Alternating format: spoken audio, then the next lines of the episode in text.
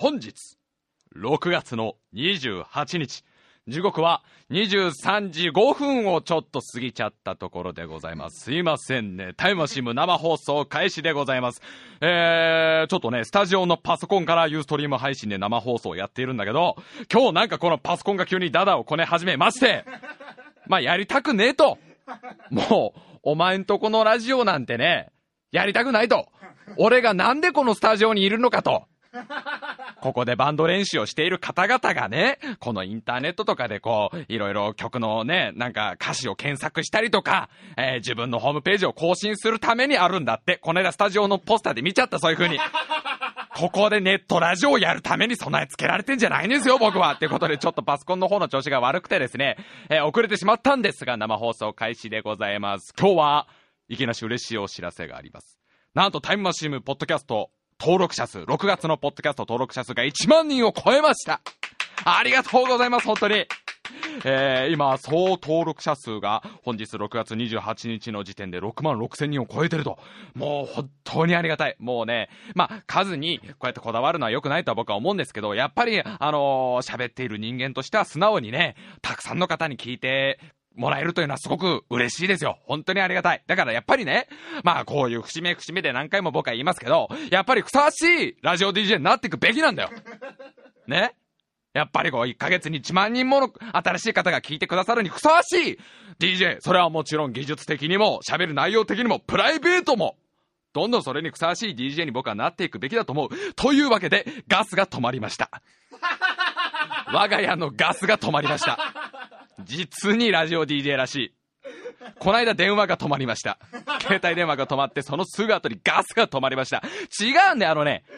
払えないわけじゃないんだよ。忘れちゃうんだよ、いつも。この間ちょっとね、そのお家でまあね、カップラーメンっていう、これまたラジオ DJ にふさわしいね、超高級料理を食べようと思いましてね。あれはなんとお湯だけで美味しいラーメンが作れるっていう魔法みたいな料理なんですけどね、お湯を沸かそうとしたら火がつかない。あ、おかしいなと思ったら元栓をずっと握ってるおじさんがいて、ダメだよ、君払ってないからってずーっともうギューって握っちゃって、おじさんお願い、お願い、あの、3分間だけ使わせてダメダメダメダメっていうおじさんがずーっといるんですよ、うちに。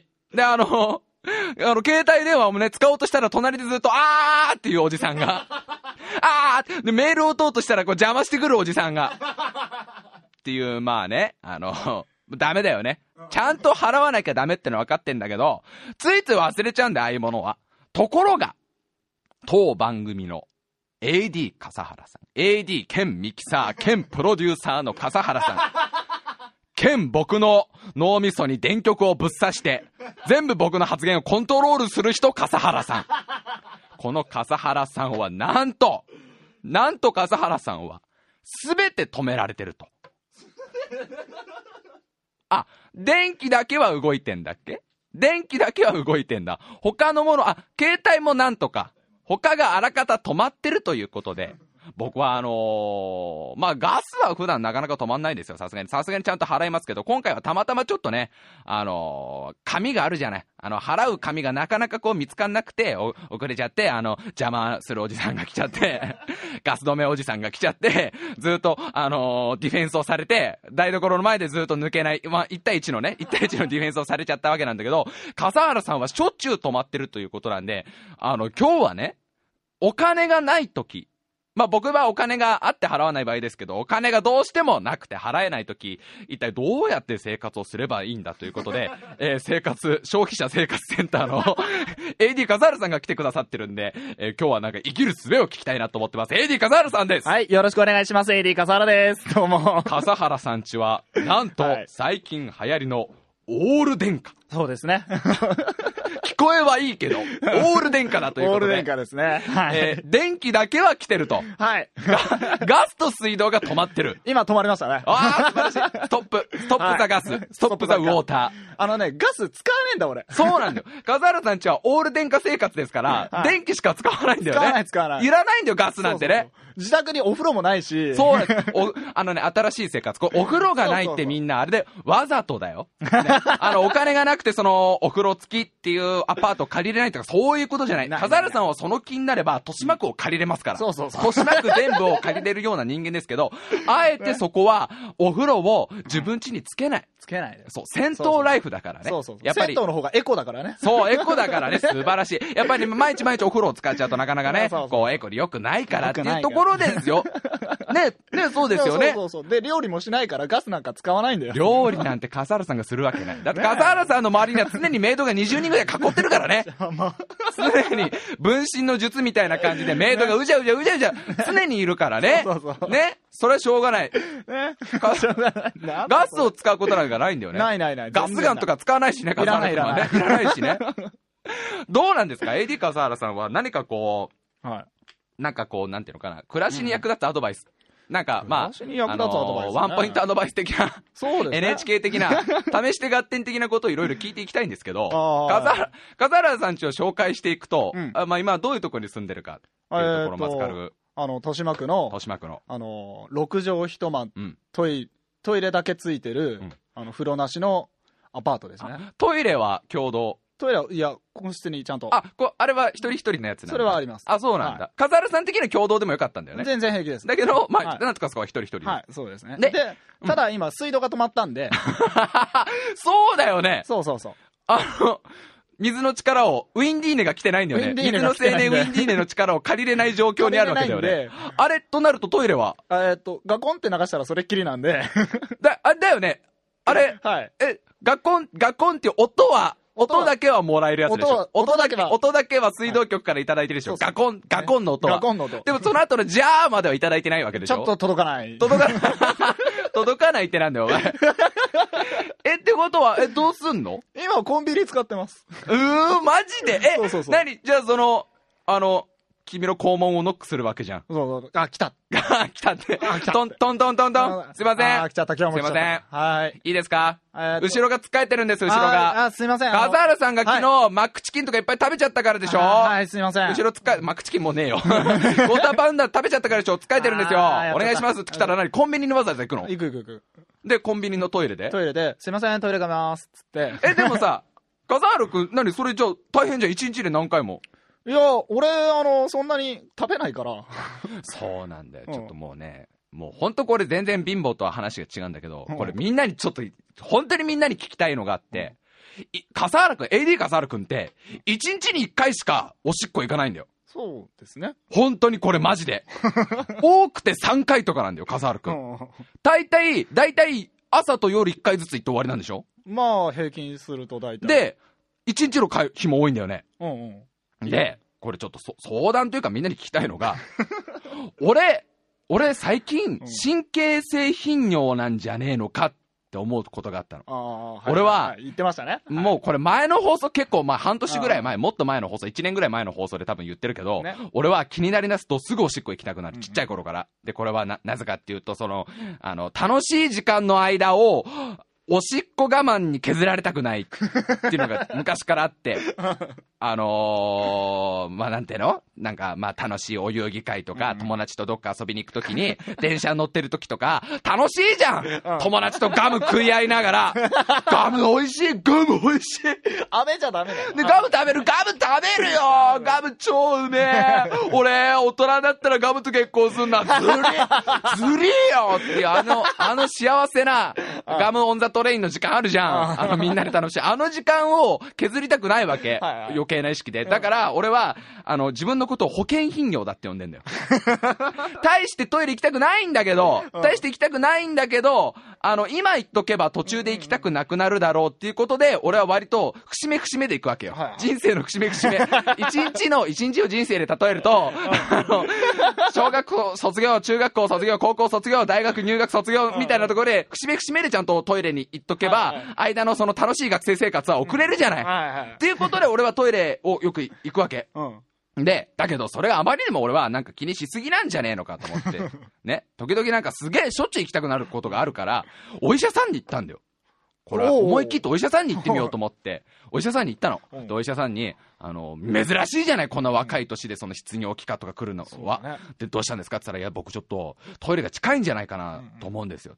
で、1日にどれぐらいなんですかって聞かれて、僕はそうですね、多い時だと1日に8回とか行きますね。あ、それは全然健康ですよ。聞いてました？あの、1日に8回、それはね、全然健康なのよ。医学的には10回以上行かないと頻尿って言えないんだって。だからなんか治療もねえよ、みたいな。治療も何も、治療も何もお前は普通だよってすげえ言われ。すげえ半笑いなぐらいな感じで、いや、な、なんてことないよ、それみたいなことすごい言われ。で、俺はなんなんとか認めてほしいわけ。違うんですよ、違うんで、あの、本当にそれで結構気になってるってアピールを出しても全然相手にしてもらえなかったの。でも帰り道にそれは、あの先生の、なんか優しさというか、お前、それでまた俺が今日病気だって言うとお前余計気にすんだろってことだった。でもそれ気づいちゃダメじゃん。それ気づいちゃダメなんですよ。と思ってたんだけど、最近理由が気づいて、うん。笠原くんが一日に一回とかしか行かねえせいなんじゃねえのか。言いがかりだよ、それ。それ、ワープ的なことじゃないよ。ワープ的 AD 笠原くんの尿が俺の膀胱に 旅の扉を通して、ワープ候補してるわけじゃないよ。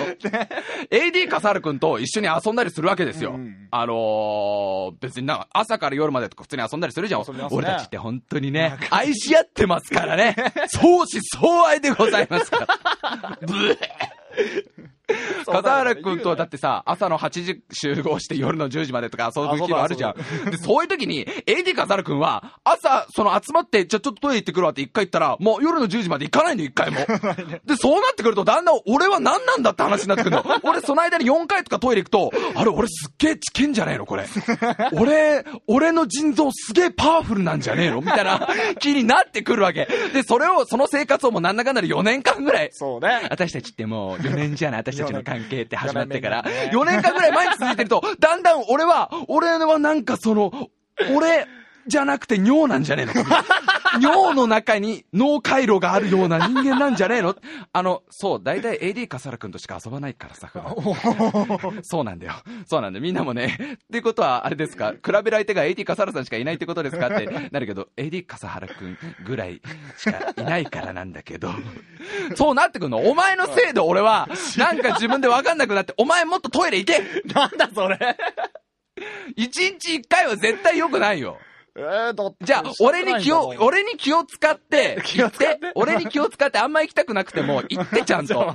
ちゃんと行って。これからじゃあ3回ぐらいふに。いや、もう4回にしとこう。4回に4回にして、1回ぐらいは、ちょっと漏れそうとか言って。え、全然なくていいから。全然、全然その、その状態になくていいけど言って。ちゃんと俺に。言っていかないとしたら俺もなんかそれに乗っかってトイレ行ける。な、俺女の子なのな。俺年頃の女の子なの。俺乙女なのな。え、別に AD かさなんてほっといて行けばいいじゃん。違うんだよ。不安になってくるっていう、そういう何の話だよ。もう全然話したいことと違うことを喋っちゃったよ。そうだよで、みんなのツイートでせ全然健康だと思いますよ。すごい自信が持ってた。やっぱそうだよね。別におかしくないよね。おかしくはないだっていうか、笠原くんがおかしいって。まあ、笠原くんが人間じゃないからね。そこ比べるのは確かにね、人の形をした粘土ですからね。粘土の中に電池と導線を入れてるだけだからね。基板が入ってねえからね。ど、モーターすらないからね。なんで動いてんだよ電池と導線と、あと何か。何か。黒い液体。何か黒い液体、牧汁。牧汁を垂らしてるだけだから、それで動いてるからね、そんで、笠原くん。え、トイレはな、コンビニなんだ。コンビニ使ってます、今。もう、はいコンビニっつったら24時間何でも手に入るところであり、トイレも使えるとこトイレもある他なんか不便なこととかないの？あと、あの、米が炊けないじゃん。まあ、そう水。道がないから。そりゃそうだ。お前生ゴミ、生ゴミ、生米食う人？生米食う人じゃない。どうすんの？だから、ん近くの公園行って、あの、水道あるじゃん。あれはみんなのものなんです。みんなのものだから僕が使ってもいいじゃん。あれはお前一生懸命走った子が擦り傷をして、それを洗い流すときに、染み入るのを我慢するポイントだよ。俺だって一日頑張って空腹で我慢おして。前、ふざけんなよ、お前ら。公園の水ってのは、お前、あれはすごく重要なんだよ。重要だよ。お前がその水を汲んでるときに、その擦り傷の子が、流せなかったらどうなるか分かってんのかよ。大丈夫だよ、深夜の11時とかだから。うわ、もう妖怪じゃん。本当だよ。水汲みおじさんじゃん。なんか小豆洗いみたいだ小。豆洗いみたいな、シャカシャカシャカシャカやってえ、なにそれは、ペットボトルを持ってって？いやいやいや、もう釜、電気ジャーの釜が外れるから、それを、に、米に2合ぐらい入れて、え、なになになにその、お前ばっかじゃねえの？だってなんかボトルみてえのを、そうそう持って、そっちの方が早いかなと思ったんだけど、うん。あの、んめんどくさくなっちゃって。うーわ。え、だってそっちの方がだってお前、米以外に水使う要素あるだろ。いやー、別に。ないの？じゃあお前、な、え？普段の生活でお前、なんか、あねるねるねるねとか作ると。作らない、作らない。そんなお金がない。そんな、ねるねるねるねなんて高級、高級洋菓子をね、そんな。そんな一流パティシエが作るあんなお菓子をね食べ、食べられるわけ。お前、どう、な、水とかないと、ど水風船とか作れんべ。作れ、そんな遊びしない。あ、そんな貴族の貴族の遊びは。遊びなんかみ水めっそうもない水風船を紙の衣装を着た女の子にぶつけてね、溶かしていくなんていう、あんな、あんな19世紀のヨーロッパで流行ったあんな貴族の遊びをやるわけ。そんなそんな、そんな俗な遊びはしないと。ねえ、もう、全然しない。え、じゃあ、い、もう、その、釜ごと持ってくんだ。釜ごと持ってって、うんで、まあ、さすがに最後の仕上げとして、あのー、水張ってっていう、あの、ちゃんと炊くための水はペットボトルに汲んであるけど、知らねえよ、バカ。バカ。それは別になんでお前の今の顔があの、道場陸三郎さん？みてえな、あの、わ、わ、和食の達人みてえな目力でお前急に、最後の仕上げの水は、で、最後の仕上げの水はっていうから俺せてっきり、コンビニでちゃんとアルプスのあの水こう買ってとかな六甲のなんとか水とか買ってとか言うのかと思ったら、ボボトルに入れて、公園の水なんかい結局。そんなこだわりでもなんでもねえだろうがよ。うーわ。だって、まあ、このラジオで喋ったかは覚えてないけど、お前ん家にある唯一のその、なんていうの、あのー調理器具が親子丼を作る鍋だからね。そうそうそうそう。まだガスを引いてた頃の時代の。あ、まだ、AD カザール君の 家に、あの、ガス邪魔おじさんが来てな来てないい時代ガスがまだ来ていた頃の来。ていた頃の。あれ何年前だろう？もう学生の頃だから。7、8年7、8年前、あの、ねもう、はるか昔 AD 笠原という国にはね、ねあの国にはガスがガスが、未知の文明であるガスが来ていた。あの時、俺一回だけお前んち行ったんだよな。そうそうそうお前んち泊まりに行ってよ、お泊まりをしに行ってね。その時、あの、台所行ったら、ガス、ガスコンロの上に親子丼を作る鍋だけ置いてあって、なんでお前、何調理器具これだけなのって聞いたら、うんって。え、じゃあ何お前は全部これで作るのって言ったら、うんっていう。なんでお前、もっとなんかあるだろうが、万能のやつ。大丈夫大丈夫。あれで目玉焼きも何でもでき作れるから。お前な、なんでだよみたいな。なんでそこピンポイントなんだよ みたいなやつあったよね。あの後、うん電子レンジ買ったら、ガス使わなくなって、あ、親子丼の鍋も出てこなくなったんいだ。らなくなった。え、他にさ、なんかな、な、どうなの？その、笠原くんの生活の中で、うんこういう風にやってき、や、やれば、うん俺みたいな生活も生きていけるっていう。おー、あのね、うんコンソメスープの素ってあるじゃん。コンソメスープの素あります。美味しいですね。あるよね。うんあれを、うんあの、お椀に1個入れて、うんお湯をジャー入れるじゃん。うん、入れるの。まあ、それで普通は美味しくいただきますよねまあ、手軽に作れるそうそうそうし、えーまあね、食卓の一個のこう、一品の数えられるという素晴らしい発明でございますよ。まあうん。鍋に水張って、それ沸かして、それに入れて、うんうん材料も一緒に煮込むって感じなんだけど。まあそうだよね俺は、あの、手軽だから、うんあの、お椀に入れたお湯の中に、キャベツを何枚か手でちぎって、ポイポイって入れて、お皿で蓋して、うん。お皿でね、うん、うん、して、うん、うん。あとは、鉄人、鉄人、いいよ。3分待ちます。あのさ、あのーそのコンソメスープの素ってさ、うん。それが作り方メインなわけじゃないんだよね。絶対違うね。あの、割とちゃんとお湯で沸かして、ね、あの、沸騰してるお湯の中に入れてで、鶏肉とかなんかキャベツとか人参とか、いろんなもの、あとお母さんの優しさを込めて、コンソメスープ、あったかいコンソメスープがご家族で楽しめますよっていうやつだよ。ね。笠原くんのは、あの、インスタントにしちゃうわけだ。インスタントです。いいね。他は？便利でしょ？他はどういうのがあるの？あとは、もやし？AD 笠原さんの主食が来まして。AD 笠原、笠原さんマジで大丈夫って聞かれてるけど、ツイートで。AD 笠原くんが、あの、俺一回聞いたんだよ。なんか、ねこいつの収入がびっくりするぐらい低くて、お前マジ高校生かよみたいな。高校生でもバイト頑張ってる子はもうちょっと稼ぐんじゃねえのみたいなレベルの収入だったの。まあ細かくは言わないけど、3桁いかなかったもんね。ねお前ね。3桁いかないで一人暮らしをしてる人間なの、こいつは。で、お前何食ってんの普段？何砂とか粘土とか紙とか食ってんのって聞いたら、白井さん、いくらなんでも俺人間ですよ。俺の主食もやしっすって。あー、あの、かなりサブの方になるやつ。時々、時々居酒屋とかでメインになってる場合あるけど、そうそうそう、がっつりメインだよがっつりメインの、ちょっと変わったメニューだけどね。そうそうそうそう。笠原さんんはあれが主食。そう、あれうをん電子レンジうんでチンしすると、電子レンジ魔法の、ね魔法の魔法の道具ですから。あの、すると、うんし、しんなりすんだ。ほっかほっかのしんなりするんだ。優しさが込められるわけだ。そうそうそう。んそれに醤油ぶっかければ、完全におかずだから。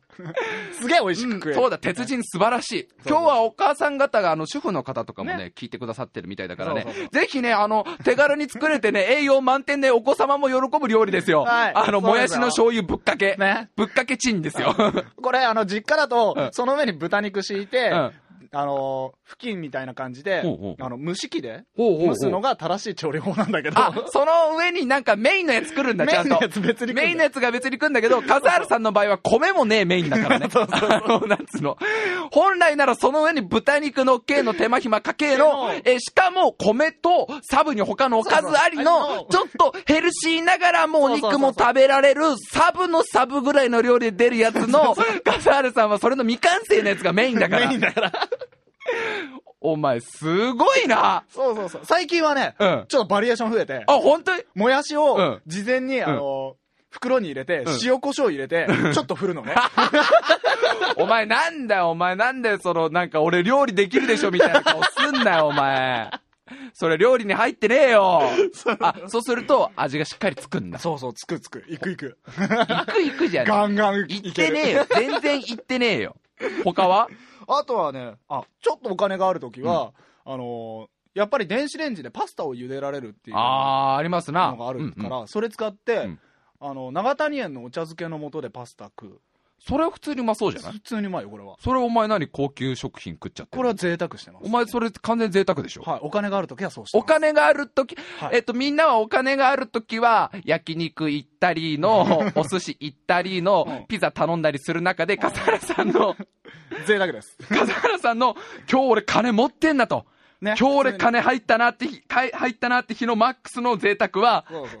パスタに長谷へのお茶漬けをかけるってのがね超高級料理。そうそう。もしくは、うんコンビニでお弁当を買ってくるか、うんあの、風流ってラーメン屋で500円で2玉食べる風流あか、ったね。風流ね。替え玉二玉無料って そう今300円なんだよ。ああ、そうなんだ。うん。あの、もうこれを、これ、もういいっすっていうレベルまで食えるラーメン屋さんで、ねもう笠原さんなんだかんだでね、25分ぐらい喋ってるんでね、ね。そろそろ音楽の方行った方がいいんじゃないかな、タイトルコール行った方がいいんじゃないかなってことでね、ちょ、もう今週もうちょっとその、笠原さんに生きる術を学ん、みんなもね、いつね、カツカツになるかわかんないんだよ、今の日本。これみんな、さっきからね、もう聞いてて辛いです。聞いてて辛いっすっていうのがすげえ来てますが、いつそうなるかわからないから、もしみんなが笠原さんレベルまで落ちた時に、楽しく笑顔で、だって笠原さんこんな生活だけど毎週ゲラゲラ笑ってんだからね笑って。ます。楽しんでます。楽しんでるから。っていうのをもうちょっとね、聞けたらいいかなと思ってます。さあ、笠原さん、音楽の準備はよろしいでしょうか、はいそういうわけで、では今週も参りましょう。タイムマシーン部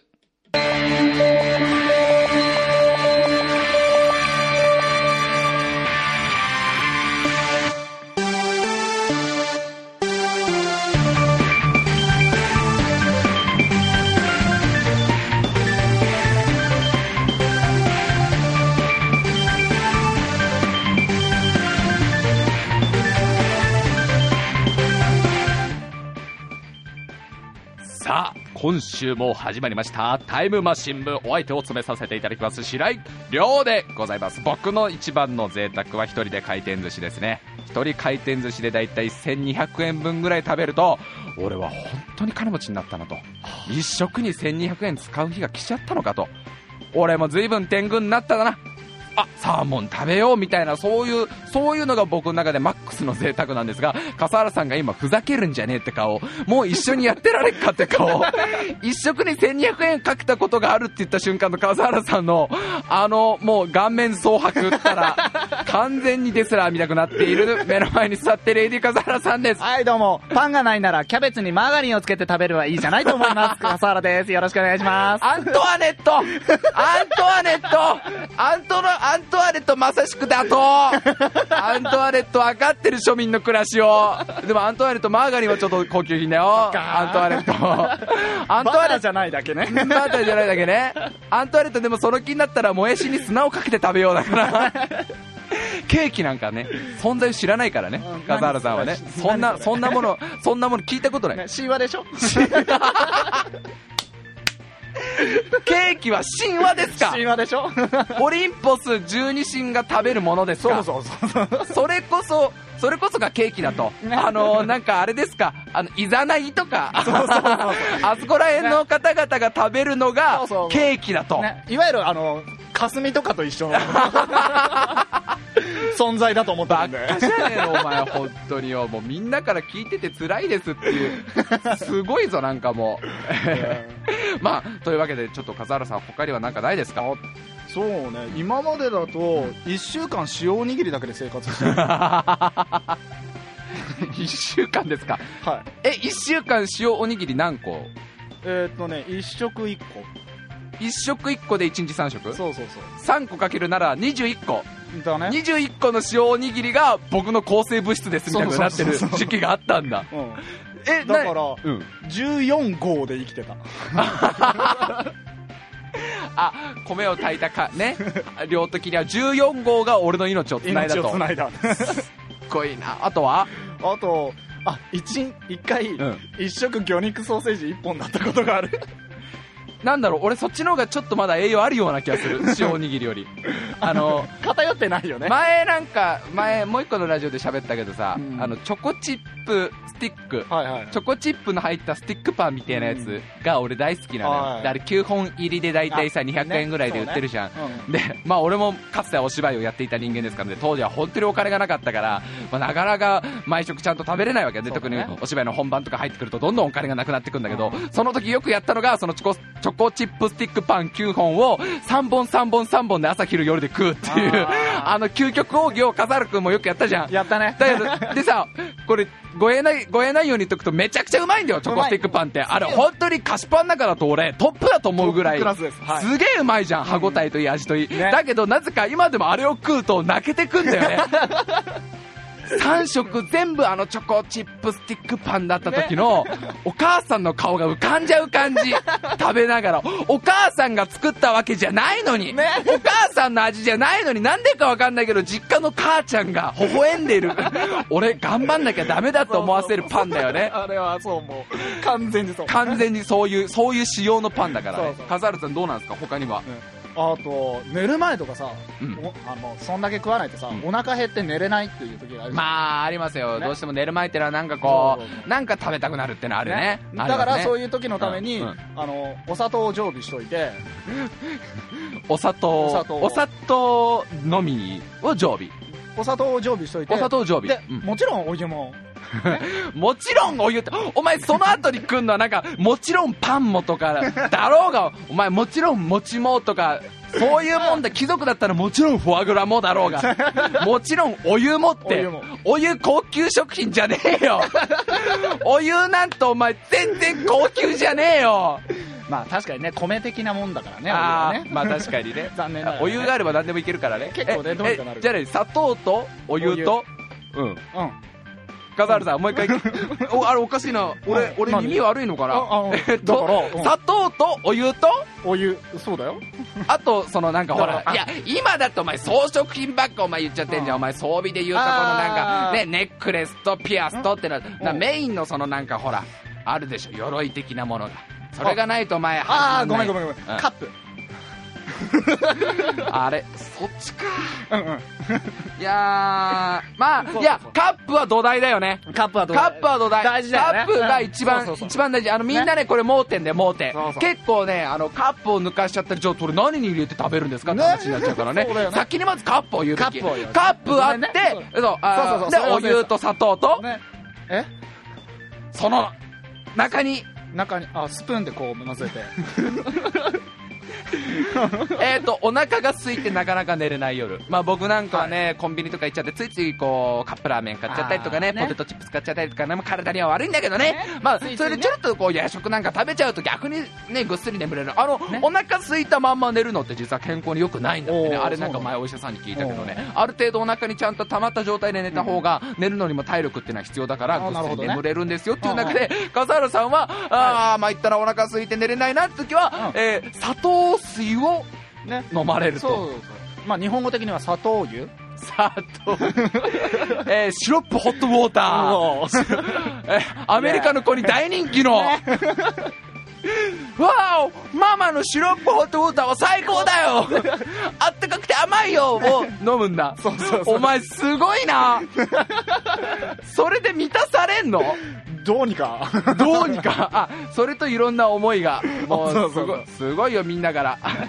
いろんなものが足りないんじゃないですかと。涙が止まらないとか言われてる。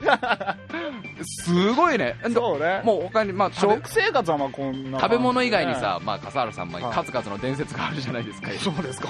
笠原さんって言ったらうん電車賃をケチって1時間半歩くのが当然な人あ間じゃないでか。ね。新宿池袋間ぐらいだったら歩けと言いますね。ね、そうだよね。歩いて1時間半っていう、さら、サクッとお前言うけど、いつも、歩いて1時間半ってあんま言わねえよ。徒歩、徒歩90分の家なんてねえだろうが、お前。徒歩15分でも歩くなってみんな思うのに、あ、そう。徒歩90分がお前ノーマルだもんね。放送中でございますが、ここまで聞いてくださった皆様に、一つご報告があります。タイムマシン部が生放送になって、早3ヶ月、最大の事件が起きました。なんと、この後に喋った30分ほどが保存されていないという ええ。生放送を行ったのが6月28日。今私が喋ってるのは6月29日です。まさかですよ、本当に。まあね、タイムマシン部はいつも生放送をね、えー、練馬スタジアムからね、お客様を大体まあ6万人ぐらい入れてやっているんですが、その模様をちゃんと収録してね、録音して配信していたんですが、えー家帰ってみてびっくりなんかエラーが起きていて、ここも、ここの前まではちゃんと生放送だったんだけど、こっからは普通に撮ってます、今。生でも何でもありません。びっくりでございます。まあね、だからこっからは、えー、昨日生放送を楽しんでくれた方、28日の生放送を楽しんでくれた方は二度美味しいっていう。で、まあ、ポッドキャストで聞いてくださってる方にはね、特に、特に問題はないと。特に問題はないと。まあ、あれですよ。やっぱり AD 笠原くんがのね、そんな貧乏話そんな笠原くんのか聞いてて悲しくなるね、不幸な話を、もうこれ以上ユーストリームで流すんじゃないよっていうことだと思う。そういうユーストリームの意思を僕は感じたね。まあ、この後、笠原くんがちょびちょびっと貧乏話したんだけど、そこら辺はもうさすがに全部、まあ、大した話でもなかったんで、早速、コーナーの方をもう行っちゃおうじゃないかと、えー、いうところでございますよ。それでは、どんどん参りましょう。コーナー、エロ短歌これね、ものすごい人気です。半端ないっす。投稿数が半端ないっす。エロ短歌、あのね、タイムマシン部のそのメールの受信フォルダを開くと、エロ短歌、エロ短歌、エロ短歌、エロ短歌、エロ短歌、エロ短歌、エロ短歌、一ミション、エロ短歌、エロ短歌、みたいな、もうなんか、エロ、エロ、エロ、エロ、エロ、エロ見たくなってるんで、えらいことになってますが、大人気コーナーに、えー皆様のおかげでなっております。エロ短歌、どんどん読んでいきましょう。これは、エッチな単語をみんなで読もうという、とてもシンプルなコーナーでございます。どんどん参りましょう。ラジオネーム、キット月明かり、テラスベッドに浮かび出る、君の体を描くシルエット。まあね、最初はまあ綺麗な感じの、綺麗なエロです。爽やかなエロですよ。まあ、あのー、1句目ですからね。1句目からあんまどぎついの来ても、みんながなかなかついてこれないだろうから、まあ1句目はまあこの、いいじゃないですか。君の体を描くシルエット。まあ、まあこれやってんですけど、やってんすけど、やることはやってるんだけど、まあ、その、月明かりも一つその盛り上がる要素に入るよね、的なことだよね。だから、間接照明でもやれなそうだったら、電気全部消して月明かりにしとけや、いけっぜ、みたいな、そういう意味も込められてますね。さあ、どんどん行きましょう。ラジオネーム、森人。花火湖の、行方追うふり、遠眼鏡。やぶより伸びる内ももを覗く。これ僕大好きなんですよ。これどういうことかわかる？花火湖の行方追うふり、遠眼鏡。やぶより伸びる内ももを覗く。だから夏ですな。夏に花火をやってる。花火のその、なんていうの？この火花の粉を追うふりをして、隣で青缶やってるんだよね。そういうことでしょこれ。どこぞのおカップルさんが盛り上がって、まあ、アウトドアでやってらっしゃる方がいる。それをちょっと、やぶより伸びてんの、内ももが。その、やってらっしゃってる方の。それを覗くっていう、こうとてもね、夏ですな。夏、日本の夏？日本のやっぱり夏の景色をこう呼び起こしてくれるというかね、ああそう、大体夏のな、その土手沿いの公園とかでそう、やぶより足伸びてるもんなっていう。花火をしに行ったら大体やぶから内ももが出てるよねっていう、その誰しもが持っている記憶を、こう、なんていうかな、共感できる、共有できるという素晴らしい、素晴らしい一句でございますね。さあ、続いて参りましょう。ラジオネーム、イチタロス。漏れる声。もう少し抑えて、君が言う。強く噛む指、ずきりと痛む。これはまたたまりませんよ。この方は女性ですね。一太郎さんは女性ですね。ね。これどういうことかっていうと、まあだから声が出ちゃうんだと。こまあまあまあそうですわ。これはもう男女問わず声は出ちゃいますわな。だからこう隣にお父さんか誰かがいるのかもしれない。自分の部屋なのかなさしてるのは自分の部屋なのかもしれないけど、隣になんかおとお父さんあたりが商店とか見てるのかもしれない。日曜日の夕暮れ時ぐらいに盛り上がっちゃって。聞こえちゃうから聞こえちゃうから もう少し抑えてっていうのを僕はこれ好きなのがさ、ズキリと痛むほど強く指を噛まないと声が出ちゃうってことなんだよ、これ。そういう、そういうこのなんていうの生めかしい表現ですよ。ね。結構強く噛まないと漏れちゃう。で、僕はさらに一個言えば、強く噛んでもちょっと漏れてるんですよ。強く漏れて、強く噛んでも、強く噛んでも、ちょ、若干漏れてる。そこを想像して読むとたまらないわけです。ね。これまあ、まあいいですね。やってる最中の句としては素晴らしいものがありますね。えー、だ、ど、ど、どんどん行きましょう。ラジオネーム、乙女チック親父。自称19歳学生。借りるなら、単体ものと企画もの。保険をかけるビデオレンタル。これ素晴らしいね。これまた素晴らしいね。この一句もまたね、よくわかってる。あの、日本人の心情よくわかってる。結局ね、そうなんですよ。両方借りといた方がいいんです。あのまあ、単体もの、単体もの、まあ、女優もので攻めるのもいいですよ。確かにパッケージで選ぶのもいい。だけどね、パッケージで選ぶと結構失敗する可能性もあるんだ。あれいくらでもこう、光の加減とかメイクとかでどうにもなってるしね。ね、あ、おー、見事にパッケージ通りに可愛く出てるなと思ったら、なんだお前これ、ほとんどイメージビデオじゃねえかこの野郎みたいなパターンもありますから。で、企画ものっていうのは、行産出てらしっしゃらっしゃってるからね、一気にたくさんの方が出てきますから、まあなんかその、保険材料としてはとても企画ものはいいんですよ。だから両方借りとけば、まあ、どっかで当たるだろうと。ど、どっかまあ、10分ぐらいはまあ、いいもんが見れるだろう。合計でまあ、ね、120分のビデオ2本借りて240分中10分でも、これだってのが見れれば、ビデオレンタルは大成功でございますなっていう、この、まあ男だったら誰しもがね、誰しもが経験したことのある、まあ、まあ日本人の心情をね、よくわか、わかってる一句でございますね。借りるなら、単体ものと企画もの、保険をかけるビデオレンタルというわけでございまして、ね、さあ次の一句参りましょう。ラジオネーム、人生の先輩34歳。放課後に、一人残りし教室で、法に伝わる椅子のぬくもり。これは青春ですわ。ここに来て青春の一句が参りました。これ皆さん、情景を浮かび上がらせてください。放課後。ねえ。夕暮れ時ですよ。夕日がこう教室に差し込んでね。で、こうもう誰もいない教室ですよ。な、ああの、あれだよね、壁にはその習字のね、大空とかね、なんか志とかが貼ってあるようなイメージですよね。そういう中でただ一人少年が、誰かの椅子にべったり頬をつけて、ぬくもりを感じてる。そう、変態 学生の頃からの変態ですよ。まあだからこの好きな女の子が座っている、座って普段座っている椅子を、もうぬくもりなんて残ってないのに、べったり頬をつけて感じてるっていう、そういうなんていうのかな。あの、若さゆえの変態うん。うん。これを、まあ、成人してやってると、ま、問題があるけど、まあ、中学生ぐらいだったら、まあ、キモいの一言で許されるその感じで、まあ、芽生えだよね。変態の芽生えっていうことですよね。思春期によくある、ああ、俺ちょっと周りと性癖が違うのかもしれないっていうその少年の揺らぎみたいなものがよく出てますね。えー、ラジオネーム人生の先輩もう一通来てます。夜が明けて、二人静かに分かれ道。消えぬぬくもり、消えゆく背中。これはなんで選んだかっていうと、同じ人間が読んだとは思えない。だから、ド変態も、いずれかは、ちゃんとなるっていう。ド変、中学生の時にそんな椅子にべったり頬をつけてる人間でも、いずれこういう切ない句を読めるようになる。大人になればっていう。ただ、ただ、共通するのはぬくもりなんだよね。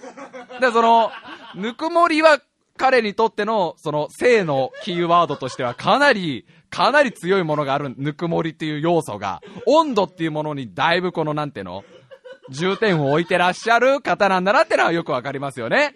ええ。さあ、まだどんどん来てるんでどんどん読んでいきましょう。ラジオネームサプリメント。台風が直撃した日の通学路。ああ、パンチラの宝石箱や。これはね、もう大好きです。パンチラの宝石箱や彦摩呂師匠です、完全に。エロマロ師匠です、完全にこれは。ね？まあ台風が直撃した風が強い日ですよ。その日の通学路が、まるで宝石箱だと。おや、あそこにあるのはオパールか。おや、あそこにあるのはダイヤかと。ね？そう、おや、あそこにあるのはサファイアかと。そういう、なんていうのかな？あの、色とりどりの、パンチラを宝石箱に例えてる。このなんていうのかな？やっぱりこのきらびやかな、その情景が伝わってきますよね。で、それを勢いで出してるよ。勢いでよく出てるよ。ああ、パンチラの宝石箱やパンチラの宝石箱やこれ、これはね、叫びたい。これは叫んでいきたいね。もう目がキラッキラしてる。で、一番輝いてるのは君の目だってことだね。それを見ている君の目が一番キラキラ輝いてるっていう。まあこれもなんていうのかな。あの、学生らしいというか、やっぱ10代のそういう純粋な気持ちをね、うん。パンチラを宝石箱に例えるってあたり、その、純真さがよく句に現れていますね。さあ、どんどん参りましょう。ラジオネーム、パピコ。打ち止まる？その一言を言わせたく、終電の時間、気づかないふり。はい。普通にいいっす。これ普通に、普通にいいっすっていうので選んでみた。これは、まあ、やっちゃうんだよ、この後。最低な、解説者が最低の番組ね。解説者が全部俗にする感じ。この、本当だったらなんていうの、その、もう、な、付き合い、付き合いたてでもないような、まだひょっとしたら付き合ってもないような男女の、なんとも言えない関係を、うまくと、うまく出しているのに、台無しですよ。台がないですよ、どこにも。大きめに用意しといた台を全部なくしましたよ、今。ドンと。ドンと、肘で砕いてバラバラバラっと、床に落としまして、今、台無しにしましたね。やっちゃうんですよ、この後。やりたいから、終電の時間気づかないふりをする。でもこれはね、結構ね、これ結構あるんじゃない？結構みんな。ね、わざとその、本当は終電あるんだけど、なんかもう時計何回も見てんだけど、それを気づかないふりをして、あわよくば、まあ年頃になれたらいいなっていう、そそういうなんていうか、まあなんていうかね、本当はいやらしいんだよ。やらしい心なんだけど、あそれを純真に表してる。まあやっちゃってんだけどね、この後ね。えそう、解説者が俗だから。エロ短歌の特徴はそうですよ。えー、さあ次、続いて参りましょう。ラジオネーム、胸立つ。雨が降る。男へ隠す駐車場。口塞がずに生かす喜び。カーセックスです。in the rain カーセックスです。in the rain カーセックス。in the rain カーセックスです。わかりやすく言っときましょう。まあだから雨の日に、もう家まで待てないと。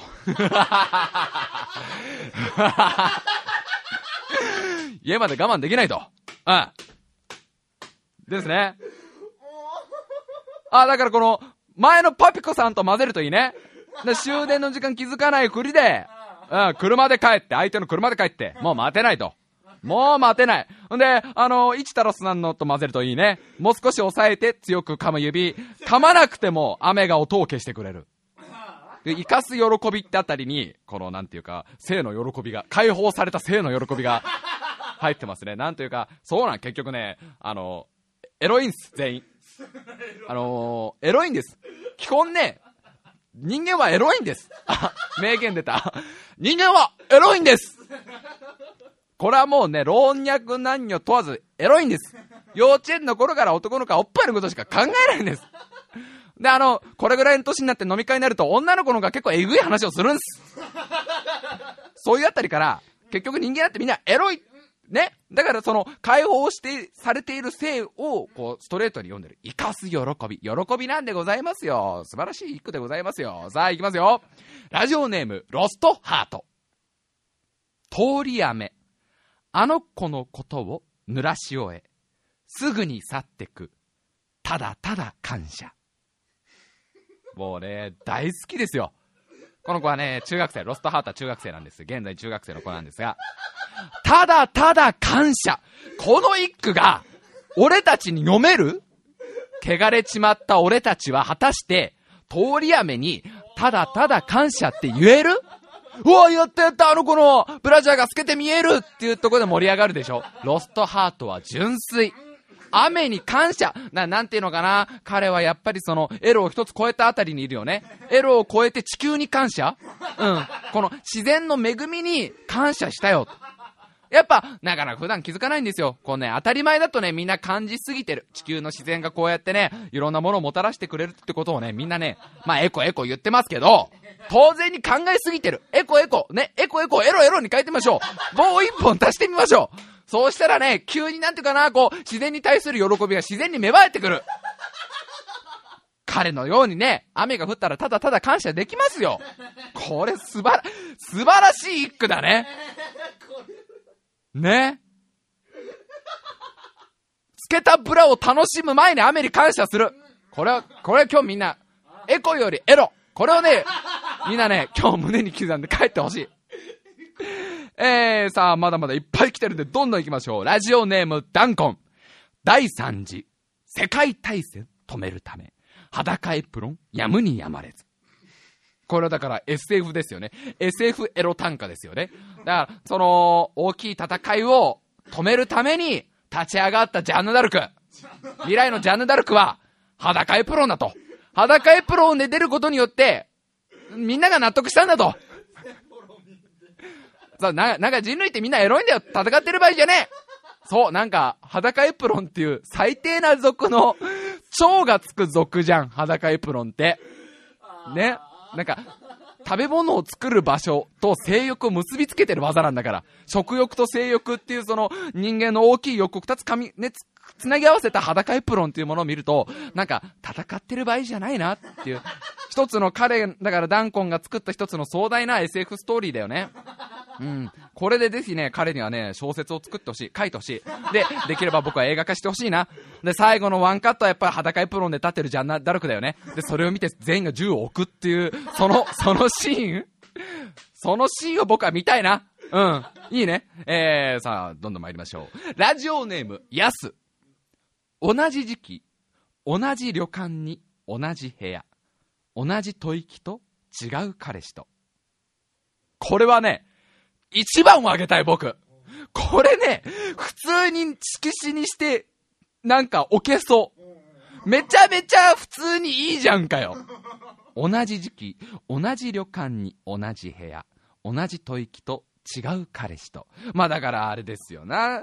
その旅館に以前もだから違う彼氏と行って、まぐわったんですよ。ようなようなまぐわったんですよ。その時に漏らした吐息と、あ、同じだって。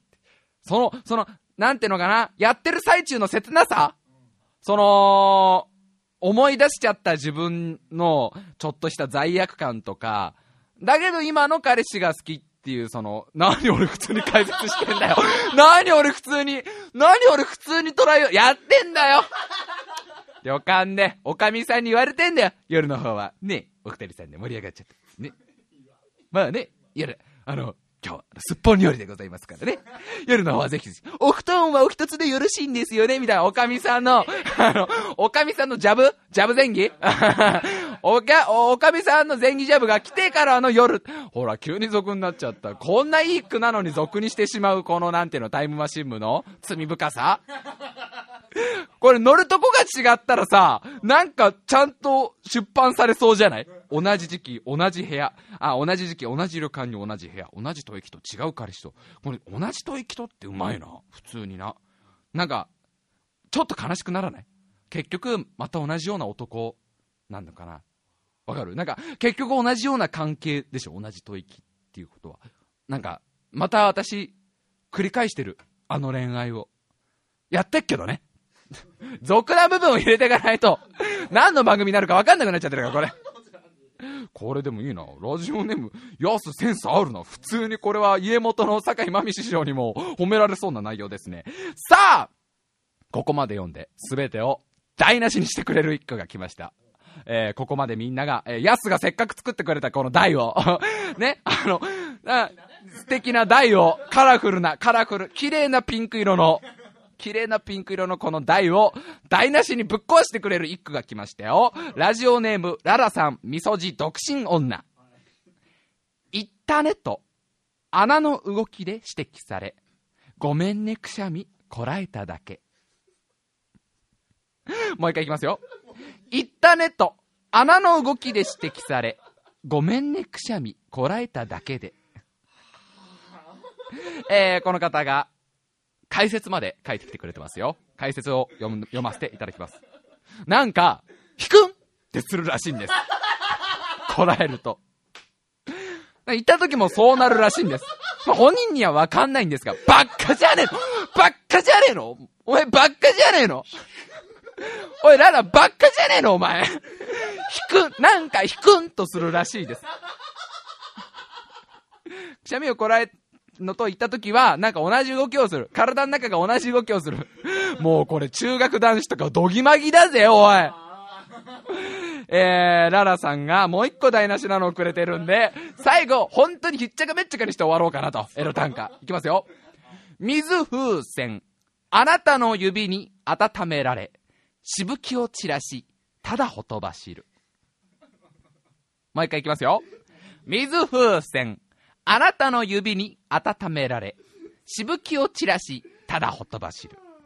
さあ中学校の、ね、中学生、高校生ぐらいのみんなじゃちょっとこの句の意味がいまいち白井さんわかりません。ね、解説、解説お願いします。白井名人解説お願いします。僕が解説したいんですけど、このララさんって方は自分で解説をしてくれてるんだね。解説を書いてきてくれてるんだね。だから、えー、まあ、良い子のみんなにもわかるように、ララさんの解説を読んでみよう。えー、遠回しな言い方してますけど、要するに潮吹きです。お前ばっかじゃねえの？お前本当によ。お前本当にバカじゃねえの？要するに潮吹きですじゃねえよ。吹かされてる時って、本当に自分が水風船にされて好きなように吹かされてるような気分になりますよね。なりますよね、じゃねえよ。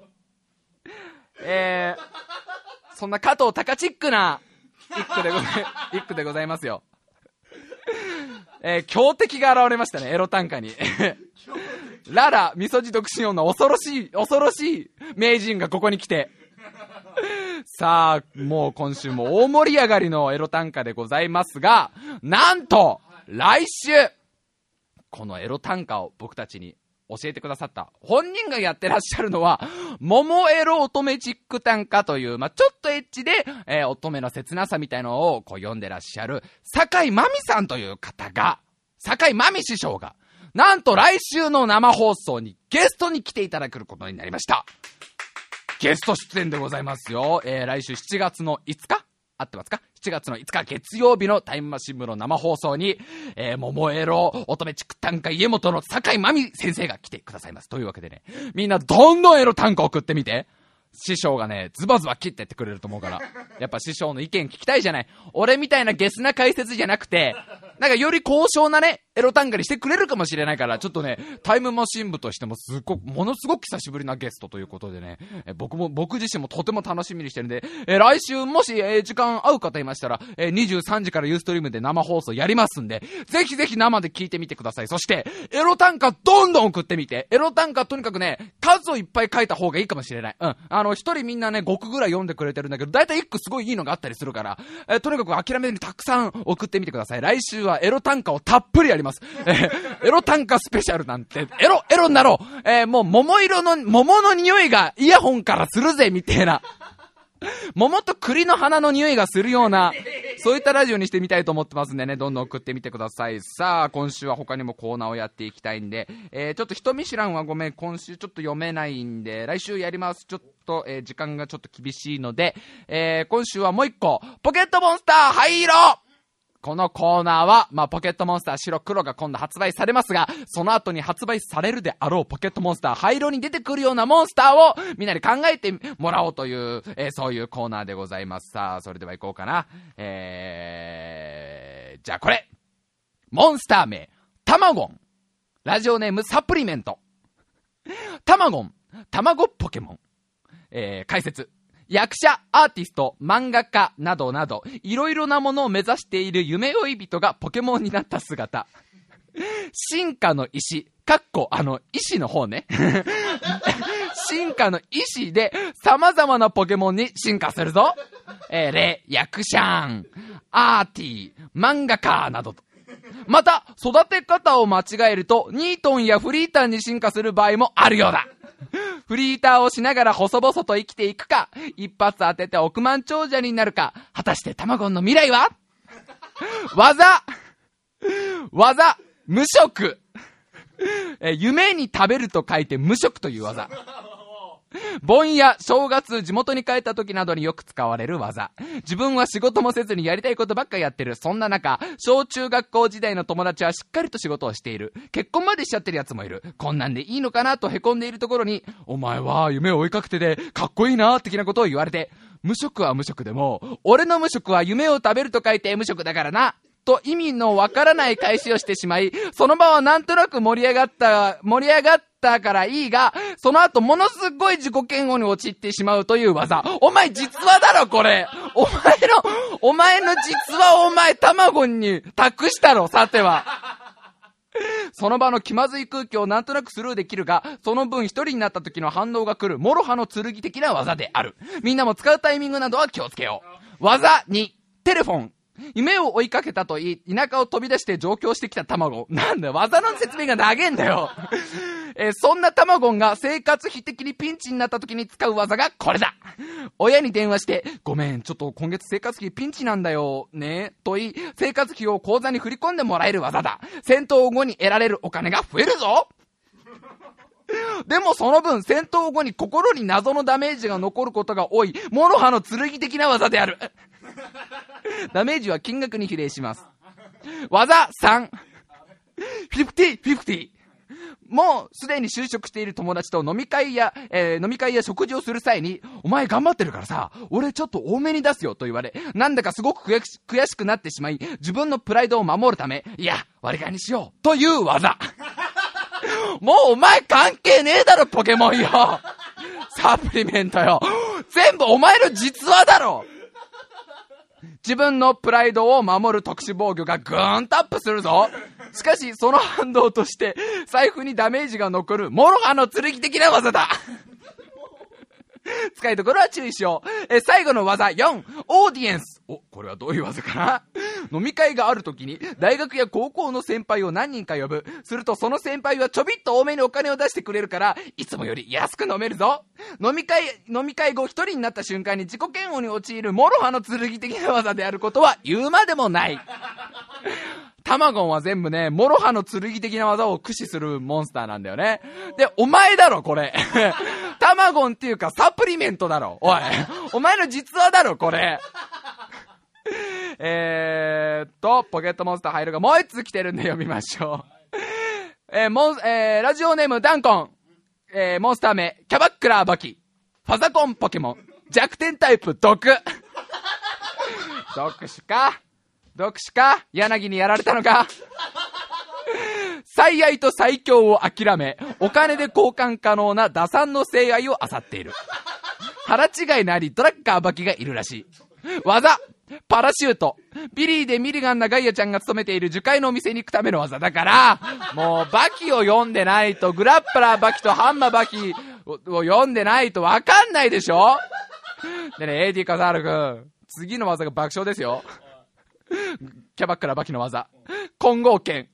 上から垂直に潰れる新しい土下座技。これさ、あの、中国のさ、あの、列海洋とかのほら、来大祭のエピソードであったの、ビスケット売り場に上からぐしゃってやられるあいつ。もう、だから、どんだけ内輪の話になっちゃうの。チャンピオン読んでねえやつわかんねえだろうがよ秋田書店からこれでいくらかもらえるわけじゃねえんだよ技、サーガ。ティッシュペーパーを大量消費する技。もうだから、番外編で出たよね、確かにね。佐川一冊。もう、ダンコわかんないでしょこれみんな、もう、バキよ、バキ読んでるやつは混合圏で爆笑だと思うけど、そんなエピソードあったわ。えー、さあ、えーこのコーナー、ポケットモンスター入るまだまだね、えーモンスターを募集してますんで、えーモンスター名と何々ポケモンと、えー解説と技を書いて送ってきてください。えー、さあ、今週はもう一個ね、あの、新しいコーナー。ね、あの、先週、あのー先週、リスナーの方が作ってくれたコーナーがありますんで、それをちょっと最後にやりましょう。えー、自慢の妄想彼女、僕らのラブプラス。このコーナーは、お前の妄想彼女を教えてくれと。まあ、嘘彼女自慢とかみんなするでしょ。それの妄想版ですよ。より寂しいやつですよ。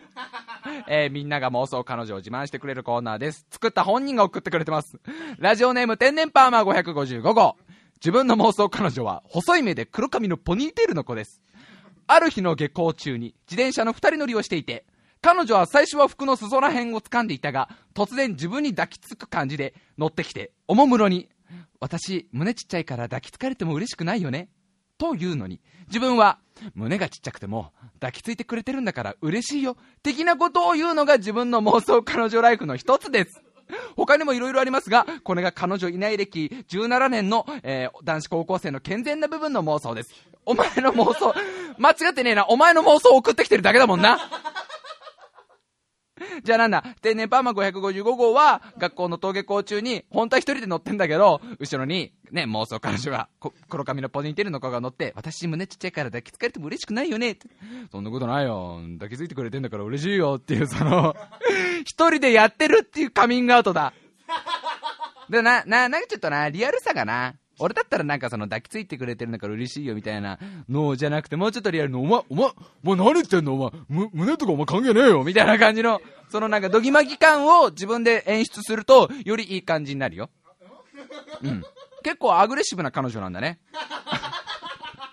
ね天然パーマの彼女は結構アグレッシブなんだね。自分からその胸ちっちゃいから抱きつかれても嬉しくないよねって、そそんなちょっとドキッとするような、ちょっとドキッとするようなことを言っちゃうような、結構性に対しては開放的な彼女なんだね。お前の妄想だよ。人の妄想に対して何普通にコメントしてんだよ。もう一つ来てるよ。ハイカラ狂い8歳妖精。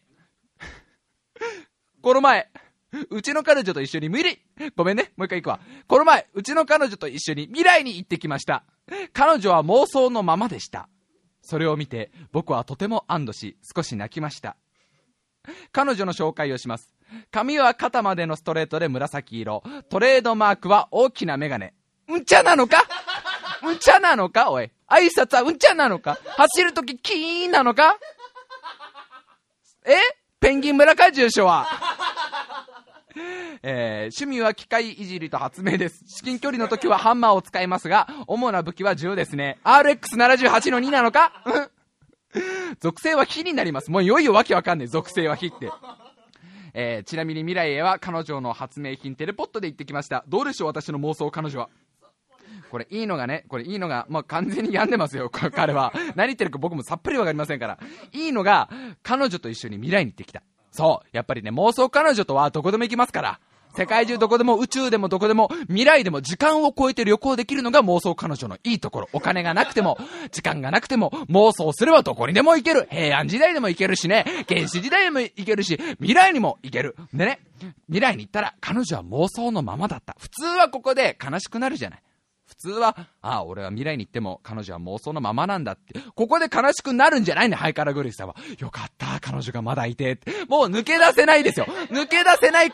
抜け出せない。妄想彼女から抜け出せない。あのね、大丈夫かな？一回ぐらいカウンセリング行かれた方が、もういいかなと思うんですよね。えーちょっと、のメールを落としちゃったんで、今ちょっと拾いました。えー、というわけで、えー妄想彼女僕らのラブプラスも募集しております。まあ毎週1通ぐらい読めればいいから、えー、あのグッとくる妄想彼女のエピソードどんどん送ってきてよ。その、うわ、その彼女とのやりとりいいわ。うわ、そんな、お前の彼女いい子だな。でも妄想なんだよねっていう、そっちで行きたいわ、妄想彼女。あんまなんかぶっ飛んだメールっていうよりは、うわ、俺、うわ、そんなこと言われては、お前の彼女、ほんといいね。な、落ち込んだ時に、そんな後ろから抱きしめてくれなんてい、あ、妄想なんだよねっていう そういう方で盛り上げていきたいんでね、えー募集しております。普通のメールをちょっと最後に紹介して、えーちょうどいい感じかな。えーっと、ちょっと待ってね。えーっと、あいつすごくおめでたいメールが来てるんで、それをまず紹介しましょう。えー、ラジオネームニート伊藤23歳。えー、いつもポッドキャストで聞いてるニニート伊藤23歳です。今回は真面目なメールをします。ラジオネームでもわかりますが、無職の23歳です。しかし、今、パートナーが陣痛中で、今日明日中に生まれる見込みです。このメールが来たのは、このメールが来たのは6月の21日だったんで、えーもう多分おそらくは生まれてるんじゃないんでしょうか。そこで DJ とミキさんのお二人に質問です。もしも名前を付けるとすれば何と付けますか？参考にもしたいので教えてください。追伸、バイトの面接6連敗中です。このままだと専業主婦になりそうです。いやこれ普通にめでたいねおめでとうおめでとうニートニート伊藤23歳おめでとう本当におめでとうじゃあこれは普通に嬉しいな。なんかこれは一ラジオ DJ として普通に嬉しいぞ。えー、ぜひね、あのーね、あのーご家族3人でこれからはね、やっぱりお子様の教育にはとてもね、タイムマシンはいいというデータがね、まやかしのごとく出てますからね。え、え、インターネットのノイズがごとくそういうデータが出てますからね。え、ぜひね、あの、お子様のね、やっぱり幼稚園受験から最近はね、される方も多いですけど、タイムマシンも聞けばね、えあ、一部の成長は早いですから。名前なんだろうなデルタとかな。伊藤デルタ。伊藤シグマ。伊藤アルファ。いいじゃないなんかかっこいいじゃない強そうじゃないなんか、強そうだけど。うん、これだからあれだよな。なんかあの、名前もし決まって、も、もし大丈夫だったら教えてほしいよね。あのー、あの、AT カサル君が命名量つってるんだけど、それなんかいろいろ背負わせなきゃいけないから、俺と同じ感じにしちゃうと。ね？あの、いっぱいいるよ俺と同じ名前の人じゃあ伊藤タイムマシン部でもいいよ。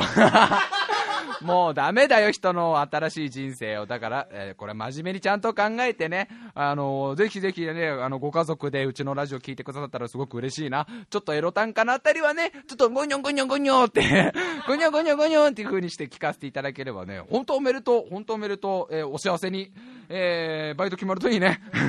もう一通メール来てるんで読みましょう。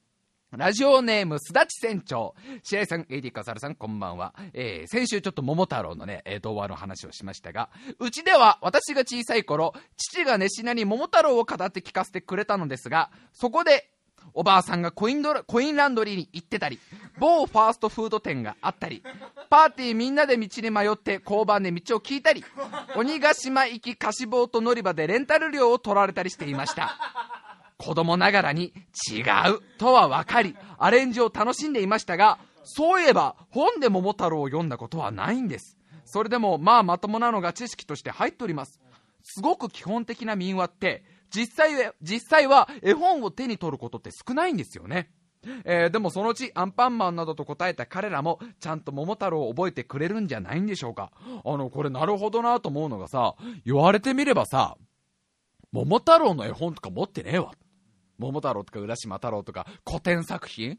あの、これを最初に読んどけみたいな、名盤、えー童話名盤集みたいなやつの、最初に、あの、童話評論家の人が、まあ、書かさ、書かしちゃいけないのはまず桃太郎でしょう。その後、まあ、浦島太郎にサルカニ合戦ぐらい読めば、君もまあ、基本はマスターできるかな、みたいな、ああ、ああいうの、なかなか持ってないよね。で、ちっちゃい頃ってほら、本買ってもらう、もらうって大イベントじゃん。あの、おばあちゃん、まあ、通称ゴッド。ね、あの、お、あちっちゃい頃は、おばあちゃんと神様は同義語じゃん。おばあちゃんが来てくれると、お菓子をくれるか何か買ってくれるっていう神様みたいな、五行を指しておばあちゃんがやってくるっていう、そういう存在だったじゃん。そういう存在だ。おばあちゃんが来たら、なんか、えー、りょうの欲しい本を一冊買っていいよって言ってくれるじゃない。で、そうするとさ、大イベントだから、こんな一年に何回もあるわけじゃねえから、すげえ考えんだよ。これお前、普段買ってもらえねえ仮面ライダーの本買っとくか、みたいな風になるじゃん。そうなった時に、なかなかこういう童話とかチョイスしないんだよな。な、なかなかそういう桃太郎とかそういう古典作品をあえて渋くチョイスしたらおばあちゃんもびっくりだから。量は随分渋いのを選ぶね。あ、おばあちゃん的にはいいけど、いいんだよ、仮面ライダー。あ、いる、古典を入れみたい。古典から入りたい。じゃあ桃太郎行こうってならないじゃん。だ、確かに手に入れる機会ないんだよな。これ確かに言われる、言われたらその通りだ。しかもさ、これ、今度俺、実家帰ったら母ちゃんに語らせてみてんだよ、桃太郎。お母さん、俺に桃太郎とか聞かせていたでしょ小さい頃。その通りに一回語ってみてって、って語らせて、全然違うアレンジ入ったらびっくりしね。さあ、ここでやってきたのがマントヒヒくんです。え？ー、母ちゃん、4人目入ってきちゃった、4人目。そして、ここでなんと記事が、クラスチェンジしてフェニックスになったのでした。うえー、母ちゃん？参ったな、きびだんごが1個足りないぞ。さあ、困った困った、パティシエのとこに行かなきゃいけません。母ちゃん、どんだけアレンジしてんだよみたいな。可能性全然あるよね。全然サルカニ合戦のあのパーティーもちょっと違う可能性とか全然あるじゃん。これだから今度母ちゃんに帰って聞かせてさ、全然違ったらすごくね、鬼のことオーガって呼んでたらすごくない？母ちゃんがもし、オーガ島とかオーガアイランドって言って、なんで俺はそれを鬼ヶ島って認識できていたんだろうみたいな、なるかもしれない。ぜひみんなもね、実家に帰った際にはね、お母さんに桃太郎を語ってもらおうということで、さあ、すべてのコーナー、ポケットモンスター、ハイロ、エロ短歌、ひとみシュラン、え今週やりませんでしたが、ひとみシュラン、え自慢の妄想彼女、僕らのラブプラス全部、えーあ、また、また普通のお便り募集しております。メールアドレス、タイムハイフン部、アットホットメールドット CO.jp、タイムハイフン部、アットホットメールドット CO.jp、スペルは t-i-me-b-u アットホットメール .co.jp です。えーお知らせです。タイムマシン部が今年の夏にバーベキューをやります。8月の21、22日土曜日、日曜日で、えー東京奥多摩にある氷川キャンプ場というところでバーベキューをやります。えーどんどんみんな参加してください。えー参加希望者はメールに、えー懸命にバーベキュー参加申し込みと書いて、本文に名前、これは必ず本名、住所、これは都道府県だけで大丈夫です。年齢、えー20歳以上じゃないと参加できないので、えー年齢の方を必ず書いて、また宿泊したいかどうか、もちろん8月の21日土曜日だけ参加ということもできますんで、えーどんどんみんな送って、えーどんどん参加してみてください。今現在でも20名以上のね、あの、参加申し込みがあるんでね、えーもう最終的にはもう、なまあ3万人ぐらいを呼んで、一つの国を作ろうじゃないかと。え、徹夜で肉食おうぜっていうイベントなんで、オールナイトイートミートっていう、そういうイベントなんでね、みんなで盛り上がって僕もね、笠原君も盛り上がっていきたいんでね、え7月の24日までです。え7月の24日までに必ず申し込みを送ってください。えもう一個お知らせです。え私、白井亮が今現在ロックバンドをやっております。ネコロマンというバンドをやっているんです。え、まあこのね、え放送でもね、ちょっと最後辺に流れてくる曲は、あの、ネコロマンの、ネコロマンのまぶたという曲なんですが、えなんとこの度ネコロマンのバンドメンバーの一人の鍵盤を弾いていた女の子が辞めることに、脱退することになりまして、急遽メンバー募集をかけたいと。ぜひお願いしたいと。ピアノを弾ける方、もしくはキーボード、シンセサイザー、鍵盤楽器を弾ける方、えー、ぜひぜひ加入してほしい新メンバー。ということで、もし興味ある方がいましたら、えー、メールに書いて、あの、送っていただければ僕がコンタクトを取りますんで、えー、興味ある方、えー、鍵盤楽器弾けてバンド入ってみたいという方いましたら、ぜひぜひよろしくお願いします。本当にね、なんかあの、新メンバーなかなか探すの大変なんでね、えー、ぜひぜひお願いしたいというわけでございます。さあ、えー、まさかの再、再録音ということだったんですが、なんかあれだったね、結構生放送以上に盛り上がったとか盛り上がったよね、かなりね。これはこれでだから楽しめるんじゃないかな。え、これからはちょっとね、ちゃんとね、ゆあの、生放送はね、別でバックアップを取ろうという話にもなっておりますんでね。え、またあの、生放送まだ参加したことがないという方言いましたらね、え、ぜひぜひユーストリームで、え、毎週23、何時、え毎週月曜日23時からやってますんで、聞いてみてください。というところで、この辺りで、え大丈夫かな？教え、なんか告知もあるとかなんもないよね。えー来週は、とりあえず、坂井真美師匠からいらっしゃって、エロ短歌スペシャルなんで、どんどん送ってみてください。また今週やれなかった人見知らんも来週は呼ぶんで、よろしくお願いします。それではまた、来週